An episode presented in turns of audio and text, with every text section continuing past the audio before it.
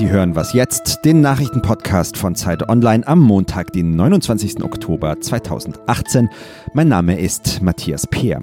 Hessen hat gewählt und CDU und SPD haben viele Stimmen verloren. Woran das liegt und welche Bedeutung die Landtagswahl für die Bundesregierung hat, das besprechen wir heute. Und mit dem vorläufigen amtlichen Endergebnis beginnen jetzt auch die Nachrichten. Die CDU wird demnach wieder die stärkste Kraft im Landtag und kommt auf 27 Prozent der Stimmen. Das ist deutlich weniger als beim letzten Mal. Vor fünf Jahren hat die Partei noch mehr als 38 Prozent geholt. Der große Gewinner sind die Grünen. Sie sind ganz knapp Zweiter geworden. Auf die SPD haben sie einen Vorsprung von genau 94 Stimmen. Prozentual liegen die beiden Parteien gleich auf mit jeweils 19,8 Prozent. Ihre Koalition könnten CDU und Grüne bei dem Ergebnis mit hauchdünner Mehrheit fortsetzen. Erstmals zieht auch die AfD in den Hessischen Landtag ein. Sie kommt auf 13,1 Prozent. Auch die FDP und die Linke können sich verbessern. Die FDP kommt auf 7,5 Prozent, die Linke auf 6,3. Nicht nur in Hessen wurde gestern gewählt, sondern auch mehr als 9000 Kilometer entfernt in Brasilien. In einer Stichwahl haben rund 145 Millionen Menschen über einen neuen Präsidenten für das Land entschieden und die Wahl der Mehrheit ist auf den Rechtspopulisten Jair Bolsonaro gefallen. Er erhielt rund 55 Prozent der Stimmen. Bolsonaro ist stark umstritten. In der Vergangenheit hat er wiederholt mit sexistischen, homophoben und rassistischen Kommentaren provoziert. Im Wahlkampf hat er auf die Bekämpfung der Korruption gesetzt, ein Thema, das viele Wählerinnen und Wähler bewegt. Die letzten drei Staatsoberhäupter in Brasilien verloren ihren Posten wegen Bestechungsvorwürfen. Redaktionsschluss für diesen Podcast ist 5 Uhr.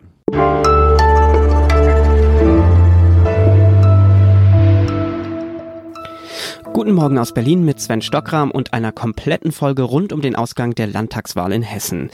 Es gibt viel zu besprechen, auch weil es im Vorfeld oft hieß, wie in Hessen gewählt wird, entscheidet auch über die Zukunft der Bundesregierung. Dazu später mehr beginnen wir im Landtag in Wiesbaden. Wir hatten zwei Wahlziele. Wir wollten klar stärkste Fraktion werden und wir wollten erreichen, dass gegen die Union keine Regierung gebildet werden kann. Stand heute, Stand Moment ist uns beides gelungen, liebe Freunde. Das sagte der amtierende CDU-Ministerpräsident Volker Bouffier kurz nach den ersten Hochrechnungen. Und es klingt positiver, als es ist. Die CDU hat in Hessen mehr als zehn Prozent ihrer Wählerstimmen verloren. Die bisherige schwarz-grüne Landesregierung hätte nur noch eine hauchdünne Mehrheit.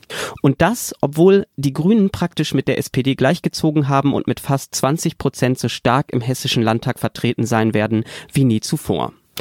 Am Sonntagabend habe ich mit Lisa Kaspari aus der Ressortleitung Politik bei Zeit Online telefoniert.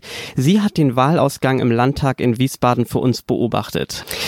Lisa, nach den ersten Hochrechnungen gab es keine klar ausgemachten Verhältnisse. Wie wurde das in Wiesbaden aufgenommen? Knappe Ergebnisse waren ja erwartet worden.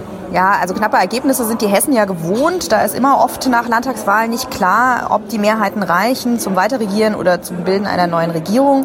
Von daher war der Fokus jetzt heute am frühen Abend erstmal darauf, dass die Grünen es sich tatsächlich geschafft haben, sich ähm, gleich auf mit der SPD zu robben. Und äh, das hat die Grünen natürlich total begeistert. Großer Jubel hier auf der Fraktionsebene. Und die SPD rund um Spitzenkandidat äh, Thorsten Schäfer-Gümbel war also zutiefst enttäuscht, weil man bis zuletzt gehofft gehofft hat, dass man äh, in Hessen, wo die SPD kommunal recht gut verankert ist, doch ein deutlich besseres Ergebnis einfahren könnte. Ja, bleiben wir doch mal kurz bei den Grünen. Die sind ja jetzt so stark wie nie in Hessen und du hast im Wahlkampf ja auch den Spitzenkandidaten Tarek Al-Wazir begleitet und ihn sahen manche ja sogar schon als möglichen Ministerpräsidenten. Äh, wie hat er und seine Partei das überhaupt geschafft?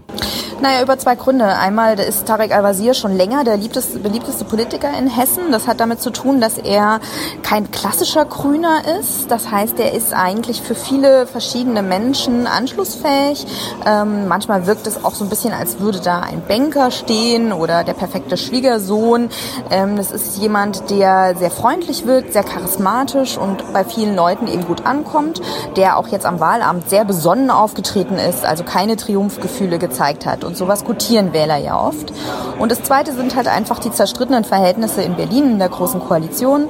Schwarz-Grün hier in Hessen war ja fünf Jahre lang eine sehr unterschiedliche Koalition, aber die haben trotz allem geräuschlos konfliktlos miteinander regiert. Und so haben die Grünen es eben geschafft, im Wahlkampf sich darzustellen als die vernünftige Alternative zur Großen Koalition, als die, die in diesem ganzen Hickhack die Nerven bewahren und noch wirklich Politik machen wollen. Wobei das ganz interessant ist, weil ein Leuchtturmprojekt hat die schwarz-grüne Regierung eigentlich nicht so wirklich vorzuweisen. Also ein paar Stellstrauben haben die gedreht, aber jetzt nichts, mit dem man in die Geschichtsbücher eingeht. Aber die Wähler waren offensichtlich einfach nur froh, dass äh, Ruhe herrschte und kein Chaos. Ja, genau. Du sagst es ja. Also das Ergebnis, über das sich die Grünen freuen, ist für die SPD das schlechteste in ihrer Geschichte in Hessen. Aber auch die CDU liegt deutlich unter 30 Prozent. Lisa, zeigt sich hier dann auch ein Trend? Also CDU und SPD gelten ja eigentlich als Volksparteien. Doch sind sie das noch? Ja, also sie sind noch Volksparteien, weil sie beide mehrere hunderttausend Mitglieder haben, aber sie sind beide in einer schweren Krise und die ähm, ist, hat eben kurzfristige und längerfristige ähm, Auswirkungen. Ne? Also kurzfristig ist es halt einfach so, dass ähm, die, das Führungspersonal geschwächt ist bei der SPD, aber auch bei der CDU. Ähm, und äh, längerfristig sind es eben solche Themen wie Flüchtlingskrise oder Hartz IV, äh, Umgang mit Hartz IV und auch finde ich so ein bisschen, dass beiden Parteien eine Zukunftsidee fehlt. Während die Grünen mit dem Thema Klima und auch die AfD mit der Flüchtlingspolitik eben Themen aufgegriffen haben, die vielen Menschen momentan auf der Seele brennen oder einigen Menschen und sich so gute Ergebnisse gesichert haben. Ja, vielen Dank, Lisa, live äh, aus dem Landtag. Danke.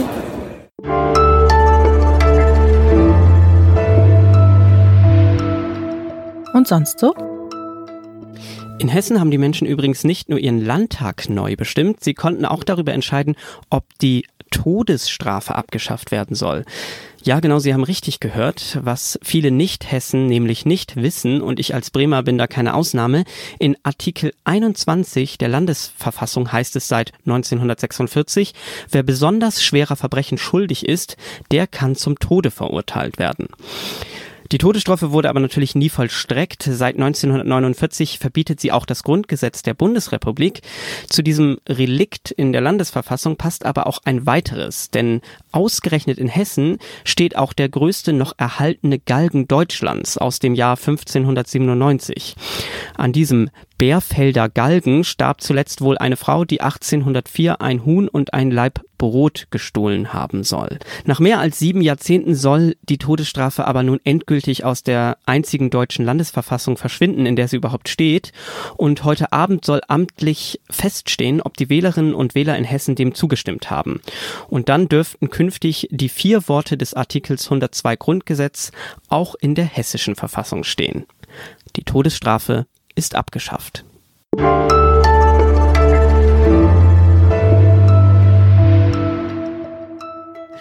Wir sprechen weiter über die Wahl in Hessen und schauen nun nach Berlin. Dort sitzt Bundeskanzlerin Angela Merkel als Chefin einer großen schwarz-roten Koalitionsregierung und die Arbeit in Berlin hat eine Mitschuld an den schlechten Ergebnissen von SPD und CDU in Hessen. Das sehen auch die Parteien selbst so. Wir als CDU sind insgesamt natürlich mit unserem eigenen Ergebnis nicht zufrieden. Wir haben an Zustimmung verloren. Es liegt mit Sicherheit auch im Erscheinungsbild der Großen Koalition. Sie leistet durchaus gute Arbeit, aber sie überdeckt diese Erfolge allzu häufig mit Streit und mit einem schlechten Erscheinungsbild. Das sagte gestern Abend die CDU-Generalsekretärin Annegret Kramp-Karrenbauer. Bei mir im Studio ist nun Ferdinand Otto, Politikredakteur bei Zeit Online. Hallo Ferdinand. Hallo.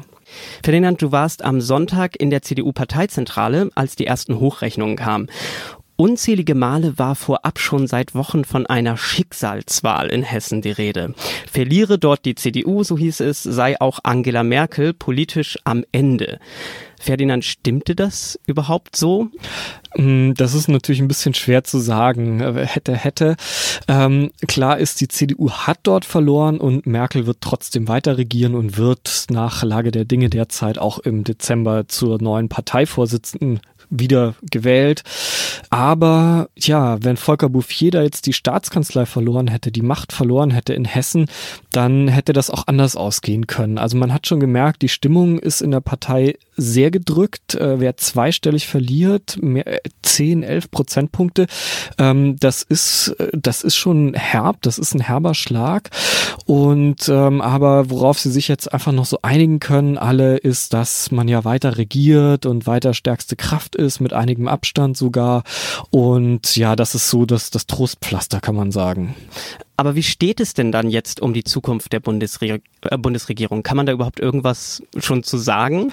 Ja, also man kann sagen, dass ja beide Koalitionspartner verloren haben. Beide haben sind zweistellig runtergegangen. Das war auch schon zwei Wochen davor so in Bayern, wo auch CSU und SPD jeweils über zehn Prozentpunkte verloren haben.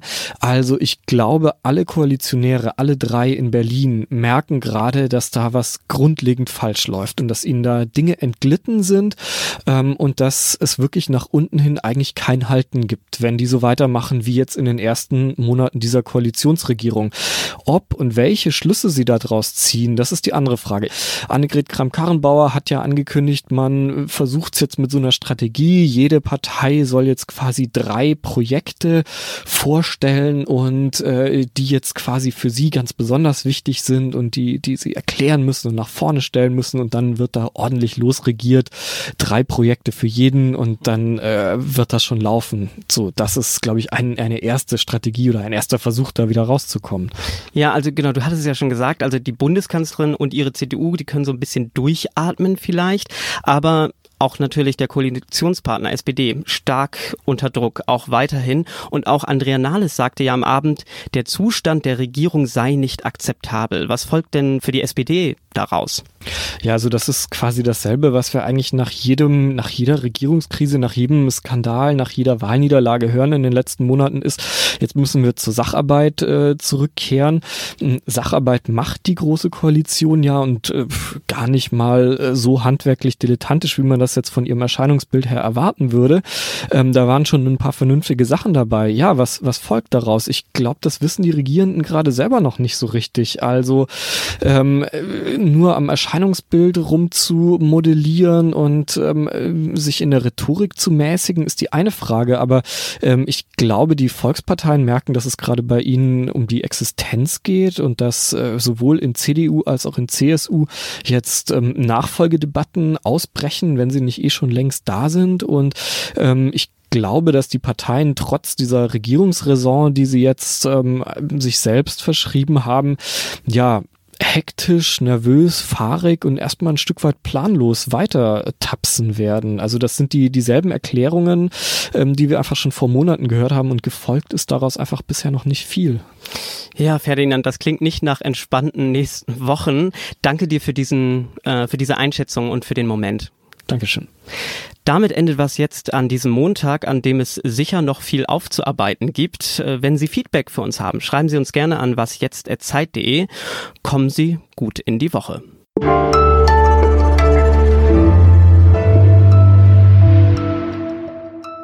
Durchatmen ist da auch für das Politikressort von Zeit Online nicht, oder? Nee, wirklich nicht. Also das sind wieder solche Abende, wo es, äh, wo vielleicht neu ausgezählt wird, wo wirklich am Ende jedes, jedes Prozent entscheidet, jeder Sitz mehr oder weniger entscheidet. Ähm, also das war, ähm, das war schon, schon ein spannender Abend.